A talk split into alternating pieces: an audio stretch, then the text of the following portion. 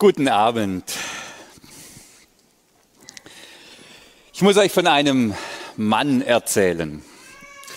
Und ähm, sagen wir mal, dieser Mann hat keinen Namen. Er hat, ist verheiratet, hat mehrere Kinder, stolzer Besitzer eines Einfamilienhauses aus den 60er Jahren. Das Haus ist nicht so gut gedämmt.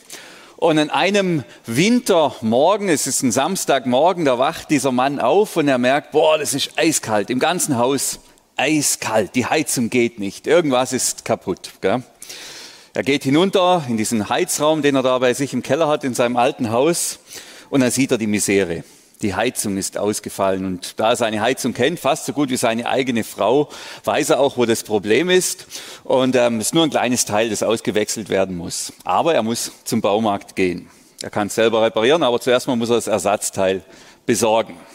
Und so macht sich der Mann sofort auf den Weg zum Baumarkt, um dieses Ersatzteil zu besorgen. Inzwischen sind Frau und Kinder wach und sitzen auf dem Sofa in Decken eingehüllt und frieren fürchterlich. Der Mann kommt im Baumarkt an und wälzt sich da durch, geht da durch die Gänge und schaut sich alles an und sucht sein Teil. Unterwegs kommt er an so einem Erklärvideo-Fernseh vorbei, wo man da so besondere Teile anschauen kann. Und da hält er kurz inne, sieht da was aus den Augenwinkeln, da wird geworben für so einen super Dübel. Ein Dübel, der immer geht, der alles hält. Er schaut sich das Video an und denkt, Mensch, Ah, das ist sehr genau. Ich, die Gardinen bei uns zu Hause, die Gardinenstange, sind so viele Löcher in der Wand mit diesem Dübel. Da mache ich meiner Frau eine Riesenfreude. Kann ich endlich mal diese Gardinenstange befestigen? Ganz euphorisch kauft er sich gleich vier super Dübel und düst nach Hause. Und als er zu Hause angekommen ist, geht er durch die Haustür und dann sieht er Frau und Kinder frierend auf dem Sofa sitzen. Und ihm fällt ein, ups, ich habe da was vergessen. Ich habe da was vergessen einzukaufen. Vor lauter Superdübel habe ich das Ersatzteil, das ich eigentlich kaufen wollte, vergessen. Ich weiß nicht, ob ihr diesen Mann kennt. Manchmal ist es auch eine Frau. Gibt's, oder? Dass wir vor lauter Ablenkung den Fokus verlieren, kaufen, was wir nicht brauchen und vergessen, was wir eigentlich kaufen sollten und wollten. Irgendwie ging der, ging der Fokus verloren. Irgendwie ging der unterwegs, war die Ablenkung so groß, dass das, warum der Mann eigentlich gegangen ist, das hat er wie aus dem Blick verloren. Und dann muss er natürlich nochmal gehen. Und die Stimmung ist inzwischen nicht mehr so prickelnd, wie sie schon war. Und ich glaube, diese Gefahr, den Auftrag aus den Augen zu verlieren, also sich auszurichten auf das, was wirklich zählt, diese Gefahr, die besteht auch im geistlichen Leben. Die besteht immer wieder, die besteht jeden Tag, aber vielleicht besteht sie gerade in Corona-Zeiten in einem besonderen Maß. Ja, dass wir abgelenkt werden und dass wir wie vergessen, wofür wir da sind, wofür wir als Einzelne da sind und wofür wir auch als Kollektiv, wofür wir als Kirche da sind. Und ich behaupte, wir Christen, wir sind im Bild jetzt von, diesem, von dieser Baumarktgeschichte, wir sind so etwas wie Heizkörper, ja, könnte man sagen. Jeder einzelne von uns ist wie ein kleiner Heizkörper und zusammen sind wir ein großer Heizkörper. 100 kW oder Klaus, reicht das für uns, für die Livi? 1000 kW. 1000 kW, das ist ja ein Terawatt Leistung geht von der Lindenwiese aus als Wärme, als Energieleistung. Da fließt richtig Wärme, da fließt richtig was durch. Jetzt sagt er vielleicht, hä, was redet der da von Heizkörpern? Mir ist eigentlich immer kalt, ich brauche immer meine, meinen Mann, dass er mir die Füße wärmt oder mich, ich friere eigentlich. Was labert der da von den Heizkörpern? Was will ich mit diesem Bild sagen? Nun, das eine ist natürlich, wir haben gerade bei uns zu Hause umgebaut und da sieht man plötzlich zwei neue Heizkörper hat es gegeben. Plötzlich sehe ich überall Heizkörper. War vorher noch nicht so mein Thema. Und das Zweite aber, und jetzt sind wir bei unserem Thema, wir haben eine Predigtserie über das Thema Gottes Liebe teilen. Und Gott will durch uns Liebe und Wärme in diese Region abstrahlen. Da soll was fließen von uns weg zu den Menschen. Da soll durch uns Liebe und Wärme verteilt werden in der Region. Denn wir gehören zu den Menschen, die es warm haben, die es behaglich haben. Wir wissen, dass wir geliebt sind. Muss man sich mal vorstellen. Wir wissen, dass wir angenommen sind von Gott. Wir wissen, dass er uns unsere Schuld vergeben hat. Und wir wissen bei allem, was passiert und was kommt. Einer, der sagt Ja zu mir, der hat ein Ja zu mir, bei dem bin ich willkommen. Das ist unser großes Privileg. Und unser Auftrag ist es, das auch weiterzugeben, Heizkörper zu sein. Darum gibt's uns. Ich denke mal, darum leben wir noch. Sonst wären wir vielleicht schon tot und alle beim Herrn. Da wäre dann sozusagen wäre nichts mehr zu tun. Aber wir sind noch da. Es gibt noch was zu tun. Es gibt uns noch als Kirche. Darum sind wir da. Vielleicht gibt es auch noch andere Gründe, da bin ich mir sicher, es gibt auch noch andere Gründe, warum wir da sind, aber einer der Hauptgründe ist, warum wir noch hier sind, damit wir was weitergeben, dass wir teilen, dass wir das weitergeben, was wir selber empfangen haben. Thomas hat letzten Sonntag darüber gepredigt, über darum, dass es darum geht, Kreiszieher zu werden, dass unser Leben Kreise zieht. Vor einem Jahr hätten wir vielleicht über ansteckendes Christsein gesprochen. Aber ansteckendes Christsein in Freikirchen ist gerade jetzt nicht so ähm, das optimale Thema. Dann reden wir lieber von Heizkörper, von Wärme und Liebe abstrahlen vom Kreiszieher. Thema, wir sind nicht für uns da. Wir sind nicht nur für uns da. Wir haben was zu geben. Es gibt einen Sinn, warum wir da sind. Wir haben was zu verschenken. Wir haben Liebe und Wärme weiterzugeben.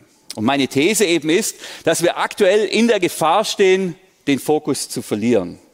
Dass wir so beschäftigt sind mit dem, was gerade passiert um uns herum, dass wir so gefordert sind und herausgefordert und auch überfordert sind, dass wir vergessen, Heizkörper zu sein, weil da gibt es ja so viele andere Themen, die auch noch und jetzt gerade alles so viel und so wild. Dass wir vergessen, Liebe und Wärme auszuteilen, dass wir vergessen, wofür wir eigentlich da sind. Dass unsere Mitmenschen, die Gott noch nicht kennen, dieselbe Erfahrung machen wie wir, dass sie geliebt sind, dass sie angenommen sind von Gott, dass ihnen vergeben ist, dass ein Leben in einer ganz, ganz neuen Qualität und mit einem ganz neuen Glück möglich ist.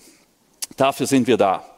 Und das, ich glaube, das passiert auch gar nicht äh, mit böser Absicht, dass wir das aus dem Blick verlieren, sondern es ist einfach eben die Umstände, die Herausforderungen, die uns da so in Beschlag nehmen. Und gerade diese Corona-Zeit ist da wie gemacht dafür, den Fokus zu verlieren. Die ständige Frage, darf ich das jetzt? Was darf ich? wie wollen wir das machen? Wie machen wir das? Wie sinnvoll ist das? Da habe ich was Witziges gelesen, das wollte ich kurz noch mit euch teilen. Eine schöne Predigtserie zum Thema, wir müssen vor Gott unsere Masken ablegen. Gottesdienst endet im Eklat. Groß, großer Ärger in einer Freikirche, ist natürlich ein bisschen ironisch weil wir vor Gott die Masken ablegen. Ja, das ist so ein wichtiges Nebenthema, diese Maske. Und die beschäftigt uns jetzt schon bald ein halbes Jahr lang, diese Maske hin oder her. Ähm, aber wir stehen in Gefahr vor lauter Diskussion über Masken hin oder her, das Hauptthema aus dem Blick zu verlieren, nämlich, dass wir berufen sind, Heizkörper zu sein, Liebe und Wärme in die Region abzustrahlen. Wärme in eine kalte und aktuell sehr, sehr verunsicherte Gesellschaft zu bringen, den Menschen Liebe und Hoffnung zu schenken, gerade, gerade jetzt. Also, die Liebe Gottes teilen. Das ist unser Thema und deshalb jetzt auch diese Predigtserie. Und eins ist dazu noch wichtig, wenn wir jetzt von Liebe Gottes teilen reden, das ist natürlich ein sehr weites Feld, da kann auch jeder mit, aber für uns als Christen ist die Liebe Gottes untrennbar, untrennbar mit der Person von Jesus Christus verknüpft. Jesus als Gottes Sohn und bevollmächtigter und zukünftiger und gegenwärtiger König. Das heißt, wir können nicht über die Liebe Gottes reden oder länger über die Liebe Gottes reden, ohne auch über Jesus Christus zu reden. Das geht nicht. Das ist wie Feuer und Wehr, Linden und Wiese, das gehört zusammen. Das kann man nicht teilen. Die Liebe Gottes und Jesus Christus, das gehört zusammen. Denn Jesus, er ist der Beweis für die Liebe Gottes. Wir wissen, dass Gott uns liebt, weil er Jesus gegeben hat, weil Jesus gelebt hat. Hierum, hier steht das Kreuz, weil Jesus sich verschenkt hat oder Gott sich durch und in Jesus verschenkt hat. So sehr hat Gott die Welt geliebt. Also in diesem Jesus wird die Liebe Gottes sichtbar, sie wird greifbar und wir haben wie einen Beweis, der über unseren subjektiven Empfindungen zum Thema Liebe oder Nichtliebe ist. Jesus ist auch das Vorbild für uns Menschen, was es heißt, wenn jemand wahrhaft liebt. Das kommt ja auch noch dazu. Wir brauchen ja auch Modelle. Wir müssen es ja irgendwie sehen können. Was heißt es denn, die Liebe Gottes teilen? Was heißt es denn zu lieben, wahrhaft göttlich zu lieben? Und wo sehen wir, wie das geht? Wir sehen es bei Jesus, der ein großes Herz hat für Arme, für Gesindel, für Gescheiterte, für Menschen, die im Rand stehen der bereit ist, sie zu heilen, sie zu befreien, sich auch mit schwierigen Menschen auseinanderzusetzen. Jesus gibt uns da wie ein Bild. Er gibt uns da wie, ein, wie, ein, wie ein Weg, wie das Ganze aussehen könnte und wie, die, wie das aussieht, wirklich die Liebe Gottes zu teilen. Im Bild des Heizkörpers ist Jesus das warme Wasser. das durch uns hindurch fließt und das da bewirkt, dass wir was abgeben können, dass wir was abstrahlen können. Ich bin der Weinstock, sagt Jesus, ihr seid die Reben. Das ist jetzt ein, ein organischeres Bild. Aber wir können die Wärme abgeben, wenn wir selber mit dieser Wärme, mit Jesus Christus und damit der Liebe Gottes verbunden sind. Dann kann da was passieren. Also Liebe Gottes teilen und die Person von Jesus Christus gehört zusammen, untrennbar verbunden. Letzten Sonntag ging es um die erste Christengemeinde in der Apostelgeschichte. Sieben Punkte waren es, die Thomas da uns mitgegeben hat. Ein tolles Bild gezeichnet von, wie, von Gemeinde, von Kirche, wie das aussehen könnte. So eine Liebesgemeinschaft, die dann Kreise zieht. Und auch damals war natürlich klar, die Liebe Gottes, die Person Jesus Christus, das lässt sich nicht trennen. Und genau da gingen damals die Probleme los. Dieser Jesus, der Sohn Gottes, König, wurde er gekreuzigt mit dem Schild. Jesus ähm, von, von äh, Nazareth, König der Juden. Jesus als König, das war damals für die Juden eine unerträgliche Vorstellung. Deshalb haben sie ihn ja gekreuzigt. Die wollten den loswerden. Und jetzt gibt es da schon wieder Leute, die sagen, Jesus ist ganz wichtig, Jesus muss Jesus nachfolgen, Jesus heilt, Jesus befreit. Die reden von diesem Jesus, von diesem König Jesus. Ähm, das war eine schwierige Situation. Ich vermute mal, wenn die nur über die Liebe Gottes gesprochen hätten, diese ersten Christen, da hätte es keinen Stress gegeben, keinen Streit. Aber wenn sie da mit Jesus noch kommen, dann wird es schwierig, da wird es eng. Und dann kommt die Situation, Apostelgeschichte 4, das wäre ähm, der Vers 18. Dort lesen wir sie, also der jüdische Rat, sozusagen hier dieses Gremium, ähm, das, das religiös und weltliche Macht hatte, riefen also die beiden, Petrus und Johannes, die hatten eben einen Mann geheilt im Namen von Jesus, darüber haben wir vor zwei Wochen hier nachgedacht in der Predigt, wieder herein und verboten ihnen streng, die Botschaft von Jesus noch weiter in der Öffentlichkeit zu verbreiten und unter Berufung auf seinem Namen vor dem Volk als Lehrer aufzutreten. Ein strenges Verbot, gell? nicht nur ein Verbot, ein strenges Verbot, über diesen Jesus zu reden, von diesem Jesus zu predigen, im Namen von Jesus irgendwelche Wunder auch nur zu versuchen. Ein klares, strenges Verbot. Ich würde sagen, an der Stelle, wenn es ein Verbot gibt, über Jesus zu reden, dann beginnt Verfolgung. Würde ich mal sagen, da beginnt's. Die dürfen nicht mehr über Jesus reden. Das ist eine Art, wie soll man sagen, eine Art geistlicher, spiritueller Lockdown oder eine geistliche Ausgangssperre. Da muss man, darf man nichts, darf nichts mehr raus über diesen Jesus. Jetzt sind wir heute an einer anderen Stelle. Das muss ich auch dazu sagen. Ja, uns ist äh, nicht verboten, über Jesus zu reden. Wir müssen Masken tragen. Und jetzt kommen wieder vier, ja, wenige Wochen, auf die ich mich jetzt, jetzt also saumäßig bis gar nicht freue, wo ich denke, pff, aber wir dürfen über Jesus reden. Wir müssen halt die Masken tragen, Abstände einhalten, ähm, schmerzhafte Kontaktbeschränkungen, keine Treffen mit anderen Menschen, größere Treffen. Das ist aber keine Verfolgung. Das ist keine Verfolgung, was uns jetzt erwartet in den nächsten vier Wochen, sondern das sind Einschränkungen, eklige Einschränkungen, unangenehme Einschränkungen, vielleicht auch widersprüchliche Einschränkungen. Aber, aber es hindert uns niemand gar niemand daran, über die Liebe Gottes, über den König Jesus, über Jesus zu sprechen. Das ist nicht verboten. Ganz im Gegenteil, wir haben ja sogar noch das Privileg, Gottesdienste zu feiern, wo alle anderen Einrichtungen schließen müssten. Also inhaltlich sind wir in keinster Weise limitiert. Gell? Nur in der Form und in der Gestaltung natürlich, auch in der Möglichkeit, mit anderen zu reden, wenn wir jetzt unsere Kontakte um 75 Prozent reduzieren sollen, ähm, natürlich gibt es weniger Kommunikationsmöglichkeiten, aber wenig heißt ja nicht nichts, sondern da gibt es immer noch Möglichkeiten. Also es tut weh, es tut weh, aber ist nicht mit dem zu vergleichen, was die verfolgte erste Kirche, erste Gemeinde damals aushalten musste und auch heute noch muss. Das, was die erlebt haben, war nochmal eine andere Nummer. Jetzt, was machen Sie mit diesem Verbot? Also, dir wird wirklich quasi gesagt, so, fertig aus. Ihr müsst die Schnauze halten. Von diesem Jesus will und darf hier niemand mehr reden. Aus und vorbei. Vers 23. Nach ihrer Freilassung, also die werden freigelassen, weil ähm, am liebsten hätten sie die schon nochmal so richtig verprügelt oder ausgepeitscht oder eingesperrt, aber das ging nicht, weil im Volk so eine große Euphorie war. Haben sie sich nicht getraut, also lassen sie die frei und es bleibt bei diesem, quasi bei diesem Redeverbot. Nach ihrer Freilassung gingen Petrus und Johannes zu der versammelten Gemeinde und erzählten dort, was die führenden Priester und Ratsältesten zu ihnen gesagt hatten. Also sie gehen zurück zu ihren Brüdern und Schwestern, zu ihrem Glaubenskollektiv, zu ihrer Kirche und sagen, Leute, wir haben ein Problem. Wir haben Angst, das kommt nachher noch raus, steht jetzt hier nicht so deutlich, aber sie haben Angst. Sie fürchten sich und sie suchen Trost und Halt in der Gemeinschaft. Das ist ja ganz natürlich. Und ich glaube auch der richtige Weg und der richtige Ort, wenn es uns schlecht geht, wenn wir Angst haben, uns fürchten und unsicher sind. Da brauchen wir einander. Genau dann brauchen wir die Gemeinschaft. Nicht, wenn es uns gut geht. Da ist sie schön, aber wenn es tragen tut sie an anderen Stellen. Da brauchen wir diese Gemeinschaft und die Kirche, die Gemeinde. Und ähm, dort sind die alle versammelt, wie auch immer, wie viel auch immer das waren. Ähm, vermutlich nicht alle 3000, aber äh, einige. Und darauf beteten alle miteinander einmütig zu Gott. Und dann beten sie, Herr, du hast Himmel, Erde und Meer geschaffen und alles, was lebt. Also beten wir dann, Herr, du hast Himmel, Erde und Meer geschaffen, alles, was lebt. Gell? Jetzt muss man ja Gott nicht daran erinnern, was er getan hat. Also muss er, muss er Gott alles aufzählen, das weiß der ja, der ist ja nicht vergesslich.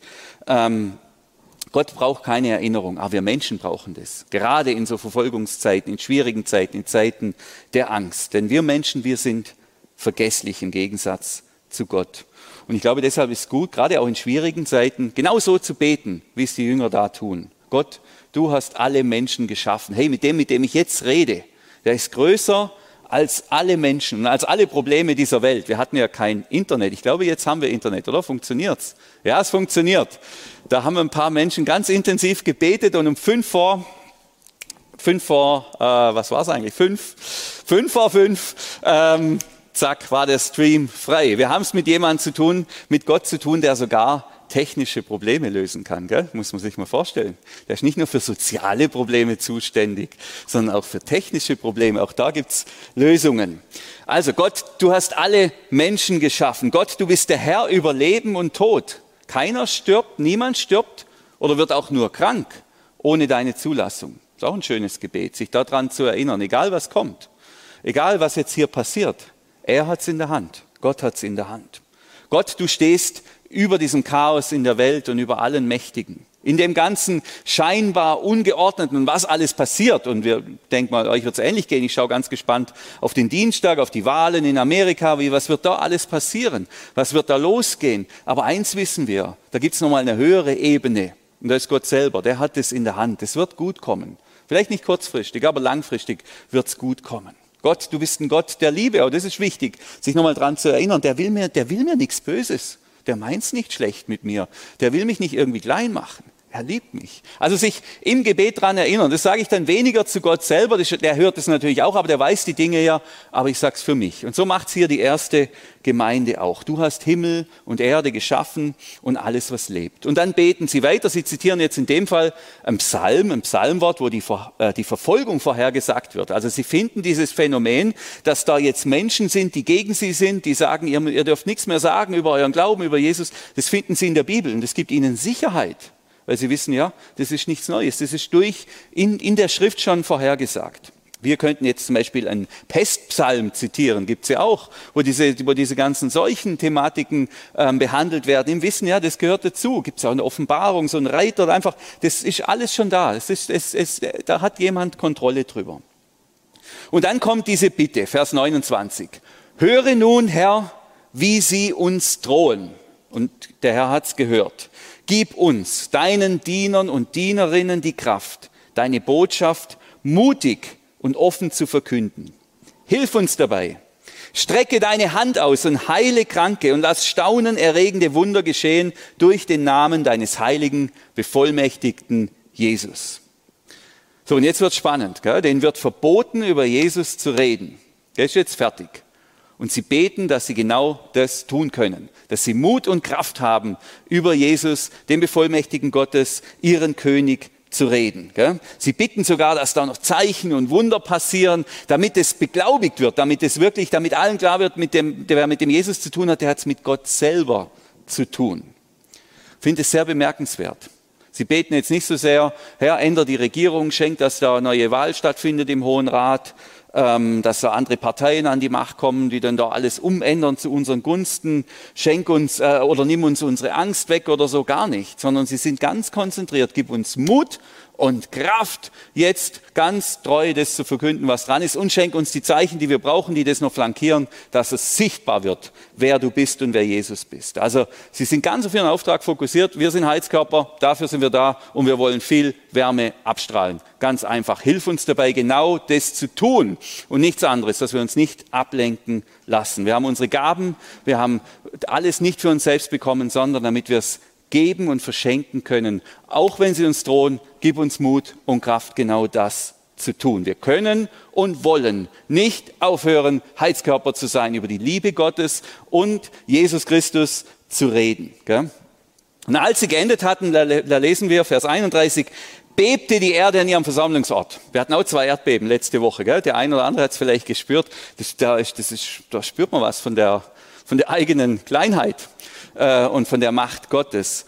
Ähm, alle wurden vom Heiligen Geist erfüllt und verkündeten die Botschaft Gottes ohne Furcht. Gell? Gott erhört dieses Gebet instant, sofort. Und der Heilige Geist kommt und sie beginnen ganz frei raus zu reden und zu predigen und die Liebe Gottes zu teilen. Genau das, was wir jetzt hier auch, was unser Thema hier ist. Da erfüllt sich ein, ein, Bibelwort über den Heiligen Geist, denn wir haben nicht einen Geist der Furcht, heißt es ja über diesen Heiligen Geist, sondern der Kraft. Gell? Das ist die Kraft, die Bitten um Kraft. Da muss man irgendwie Energie aufwenden. Der Liebe, Liebe, die Liebe teilen, das muss mit Liebe passieren. Und der Besonnenheit, das heißt so viel wie Selbstbeherrschung, dass ich mich selber auch zurücknehmen kann, dass ich in solchen unruhigen Zeiten auch mich nicht völlig von der Angst überwältigen lasse, sondern mich selber führen und steuern kann in allen Herausforderungen. Also sehr bewegend, dieses Gebet um Mut, trotz der Angst, trotz den schwierigen Umständen, nicht aufhören, Kraft bitten und ganz fokussiert bleiben auf unseren Auftrag, auf den Auftrag hier dieser ersten Kirche und der auch unser Auftrag ist. So, was nehmen wir jetzt aus dieser Geschichte mit? War eine kleine Geschichte, kleine Episode aus der Apostelgeschichte, aus dem Bericht von Lukas über die erste Kirche. Der erste Punkt wäre, keine Kompromisse, wenn es um die Botschaft von Jesus geht. Das ist für uns jetzt. Und ich denke, das kann man genauso übernehmen. Keine Kompromisse. Und das hat mich wirklich beeindruckt an diesen frühen Jesus-Jüngern, dass sie, obwohl sie Angst haben, sie haben Angst. Das liest man ja auch zwischen den Zeilen hinterher, heißt dass sie machen es dann mal ohne Furcht. Sie fürchten sich, sie fühlen sich bedroht, aber sie machen keine Kompromisse, wenn es um die Botschaft von Jesus Christus geht. Sonst sind sie offensichtlich wahrscheinlich schon sehr kompromissbereit. Aber an der Stelle nicht. Und ich glaube, an dieser Stelle, aber eben auch nur an dieser Stelle, sollten wir es unseren Vorgängern, unseren frühen Vorgängern in der Kirche gleich tun. Keine Kompromisse, wenn es um die Botschaft der Liebe Gottes geht, keine Kompromisse, wenn es um Jesus Christus geht. Und so will ich auch weiterhin von Jesus erzählen, wenn ich am Vater unser Weg bin oder wo auch immer, wo sich ein Gespräch ergibt. Und ich kann das tun, ohne mich zu fürchten. Es ist auch nicht verboten. Unser Kreuz übrigens da oben auf dem Gebetsweg leuchtet nachts. Richtig schön, wenn ihr mal in diese Richtung fahrt. Jetzt im Winter sieht man es auch. Ein schönes Zeichen dieser Liebe Gottes. Das können wir alles auch übrigens ganz legal machen. Das strahlen wir in die ganze Welt hinaus. Es ist nicht verboten. Es ist nicht verboten, von der Liebe Gottes zu reden und die weiterzugeben. Und selbst wenn es verboten wäre, müssten wir es und würden wir es tun. Trotzdem ist es nicht so leicht. Gell? Es ist ähm, gar nicht leicht. Oft fällt mir es schwer, über Jesus zu reden. Äh, über die Liebe Gottes fällt mir leichter, aber dann, dann, dann auch Jesus zu bekennen, da merke ich, manchmal ist mir das fast peinlich oder denke ich, oh, soll ich das jetzt oder wie sage ich es jetzt? Ähm, das ist eine Herausforderung. Ich brauche da diesen Geist, ich brauche die Kraft, damit es auch richtig gut kommt. Und ich glaube, für uns als Kirche, als Kollektiv gilt genau dasselbe. Keine Kompromisse, wenn es um die Botschaft von Jesus und um die Liebe geht. Keine Kompromisse. Da wollen wir dranbleiben. In allen Chaos und in allem, was jetzt da passiert. Deshalb sind wir unter anderem hier. Deshalb gibt es ein Kinderprogramm und ein Jugendprogramm und was auch immer, damit die Kinder das genauso erfahren, wie wir es erlebt haben, dass wir geliebt und angenommen sind von Gott, dass Jesus hier als Garant der Liebe Gottes in unserem Leben ist. Also immer wieder Fokus auf Jesus und die Liebe Gottes. Das wäre auch der zweite Punkt, das ist eigentlich sozusagen fast der erste Punkt auch noch. Als Christ und Gemeinde fokussiert bleiben. Und das hat mich sehr beeindruckt, wie fokussiert diese ersten Christen waren auf ihren Auftrag, auf das, wozu sie da sind. Wir haben was zu sagen und das wollen wir sagen. Ja, das müssen wir sagen. Gott liebt die Menschen, er heilt sie, macht sie neu. Das passiert durch Jesus Dafür sind wir da. Wir sind Heizkörper und wir bleiben auch in unserem Auftrag, Heizkörper zu sein und versuchen nicht Magnetwände zu sein oder Kühlschränke oder irgendwas, sondern wir sind dafür da, die Liebe, die Wärme, Jesus Christus und das Volk zu bringen. Die direkte Konfrontation kann sie nicht davon abhalten. Jetzt werden wir nicht konfrontiert, wir werden auch nicht bedroht, zumindest ich nicht. Ähm, da gibt es niemanden, der das im Moment tut. Aber wir werden abgelenkt. Wir werden abgelenkt. Gell? Da Superdübel und andere Themen, die nehmen mich so gefangen, die nehmen mich so gefangen, dass ich immer wieder aus dem Blick verliere, worum es eigentlich geht.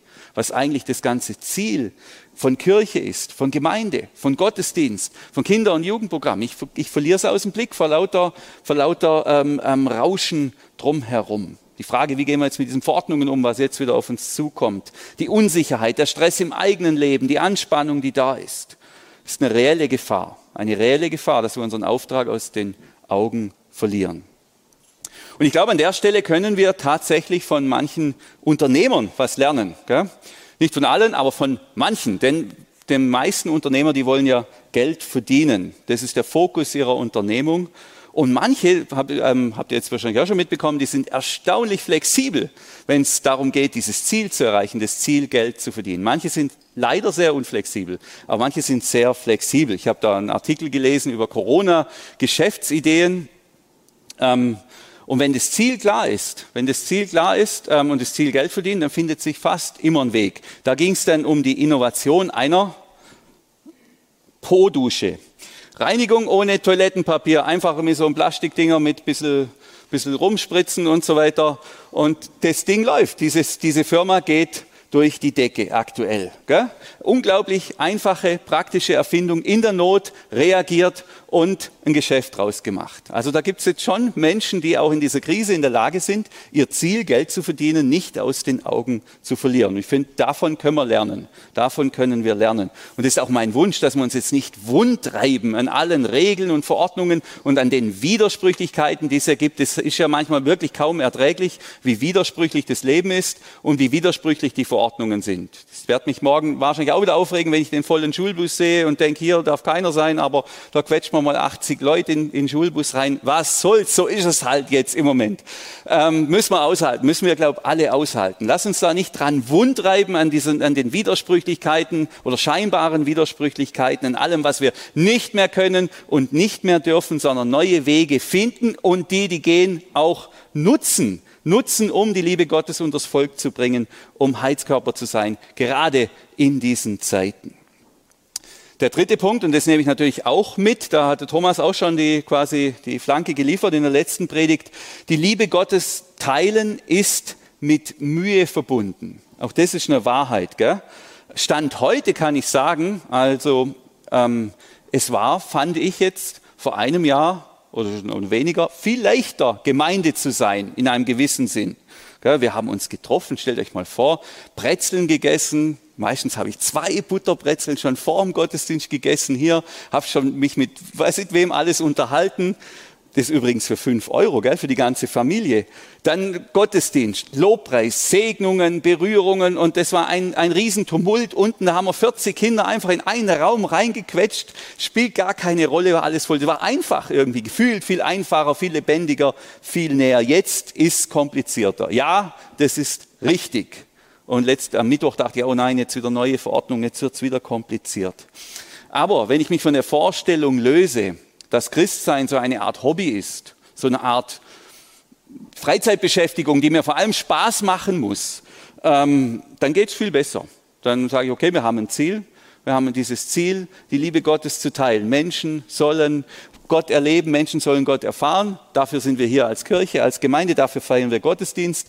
So geht es jetzt im Moment nicht. Ja, dann werden wir andere Wege finden, wie wir das jetzt machen können. Das ist vielleicht mühsamer, das ist aufwendiger. Ja, manches ist definitiv viel aufwendiger, irgendwelche Konzepte oder sonst was zu erstellen. Aber es lohnt sich. Und es ist nun mal schlicht auch unsere Aufgabe. Und ich weiß, dieser Abendgottesdienst, den wir jetzt feiern, übrigens, war ja genau sowas. Und ich bin sehr, sehr stolz, dass ihr alle auch gekommen seid und dass ihr, obwohl es nicht zur gewohnten Zeit einen Gottesdienst gab, dass ihr trotzdem äh, euch jetzt darauf einlasst, abends diesen Gottesdienst zu feiern. Denn ähm, das war ja ein massiver Eingriff in die Sonntagsgestaltung, habe ich auch wieder heute gemerkt. Das ist irgendwie anders, wenn da noch ein Gottesdienst am Ende des Tages steht und mit der inneren Anspannung einer Predigt mit den Kindern zu spielen, ist auch nicht so einfach. Gell? Äh, das müssen ja auch die Kinder aushalten, dass der Vater irgendwie so unbedingt gewinnen will und so dünnhäutig ist und so weiter. Gleichzeitig ähm, will ich aber auch offen dafür sein. Ich will offen dafür sein, ähm, äh, zu sagen, alles, was dem Ziel dient, dass Menschen erreicht werden, dass Menschen die Liebe Gottes erleben, das will ich tun. Und wenn das heißt, dass wir Gottesdienste abends feiern, damit wir morgen hier, äh, weil morgens andere Leute im Haus sind, die jetzt leider gar nicht da sind, dann will ich das tun. Und ihr, ihr seht es ja offensichtlich genauso, ihr teilt es. Und genau darum geht's, zu sagen, das ist halt nun mal die Mühe. Was, was müssen wir auf uns nehmen? Was sind die Wege? Was sind die Wege, die wir gehen müssen? Was sind die Formen, die Strukturen, die wir finden müssen, damit auch jetzt in dieser Zeit gelingt? Dass Menschen die Liebe Gottes erleben und erfahren. Und ein Abendgottesdienst ist eine, eine Möglichkeit wie das, oder eine Variante von dem, von diesem Versuch, Wege zu finden, auch jetzt in dieser herausfordernden Zeit die Liebe Gottes zu teilen. Und deshalb, es wird schwierig, 75 Prozent Kontaktreduktion, also nur noch die Frau einmal küssen statt viermal am Tag. Das wird nicht so einfach, denke ich mir. Aber machen wir das Beste draus und geben wir alles, was geht, auch in diesem Mangel. Und wir brauchen, das wäre der vierte Punkt, bitte um göttliche Hilfe. Bitte um göttliche Hilfe. Und da hat mich dieses schlichte Gebet der frühen Christen sehr bewegt. Die Bitte darum, fokussiert zu bleiben und es nicht aus den Augen zu verlieren, warum ich da bin warum es mich gibt, warum der Herr mich hierher gestellt hat in mein Dorf nach Ernertsreute und mich hier in diese Kirche gestellt hat. Und die Klaus nach Billafingen, die Petra gerade auch noch nach Billafingen und die Klaus ist nach Frickingen und Botmann und Nussdorf und Eirach und Bermating, wo ihr überall wohnt. Das ist ja nicht ohne Grund. Da gibt's noch, da gibt's was zu holen, da gibt's was zu tun für unseren Herrn. Und die Einladung ist, wirklich da fokussiert zu bleiben, das nicht aus den Augen zu verlieren und zu beten, zu beten, um Kraft und um Mut, so wie es die ersten Christen gebetet haben, dass Gott uns befähigt und uns mit Wundern und Heilungen und was auch immer unser Tun und Reden auch flankiert, dass die Liebe Gottes allen Umständen zum Trotz auch jetzt und in den kommenden Wochen unters Volk kommt. Und meine Einladung ist jetzt, dass wir gemeinsam dieses Gebet beten, dieses Gebet der frühen Christen. Also, ihr seht es hier nochmal, gib mir, deinem Diener oder deiner Dienerin die Kraft, deine Botschaft mutig und offen zu verkünden. Hilf mir dabei, ich brauche Hilfe. Strecke deine Hand aus und heile Kranke, lass staunenerregende Wunder geschehen durch den Namen deines heiligen Bevollmächtigten Jesus. Meine Einladung ist, äh, eine Maske anzuziehen, aufzustehen und dann nachher dieses Gebet gemeinsam laut zu beten. Vorher soll sich aber jeder nochmal überlegen, ob er das wirklich will. Ähm, das ist freiwillig. Das ist auch eine freiwillige Aktion. Es muss auch keiner aufstehen, muss sich auch keiner schämen, wenn er nicht aufsteht. Wirklich, in aller Freiwilligkeit. Will ich das? Will ich bevollmächtigter sein? Will ich, dass Zeichen und Wunder passiert? Will ich über Jesus reden? Will ich, dass andere Menschen noch die Liebe Gottes erleben? Will ich das? Das wäre die erste Übung, ähm, sich darüber klar zu werden. Das könnte sein, dass, dass es ja dann erhört wird, dieses Gebet, dass da was passiert in der nächsten Woche oder in den übernächsten Wochen. Deshalb muss man sich das gut überlegen. Will ich das? Und wenn die Klärung vollzogen ist, dann beten wir laut. Ich glaube, das ist zulässig auch hinter, aber nur mit Maske natürlich, hinter der Maske gemeinsam dieses Gebet laut zu beten. Natürlich jeweils nach Geschlecht. Also ich bete es laut und ihr könnt gerne mitbeten. Gib mir, deinem Diener, die Kraft, deine Botschaft mutig und offen zu verkünden. Hilf mir dabei. Strecke deine Hand aus und heile Kranke. Und lass staunenerregende Wunder geschehen durch den Namen deines heiligen, bevollmächtigten Jesus.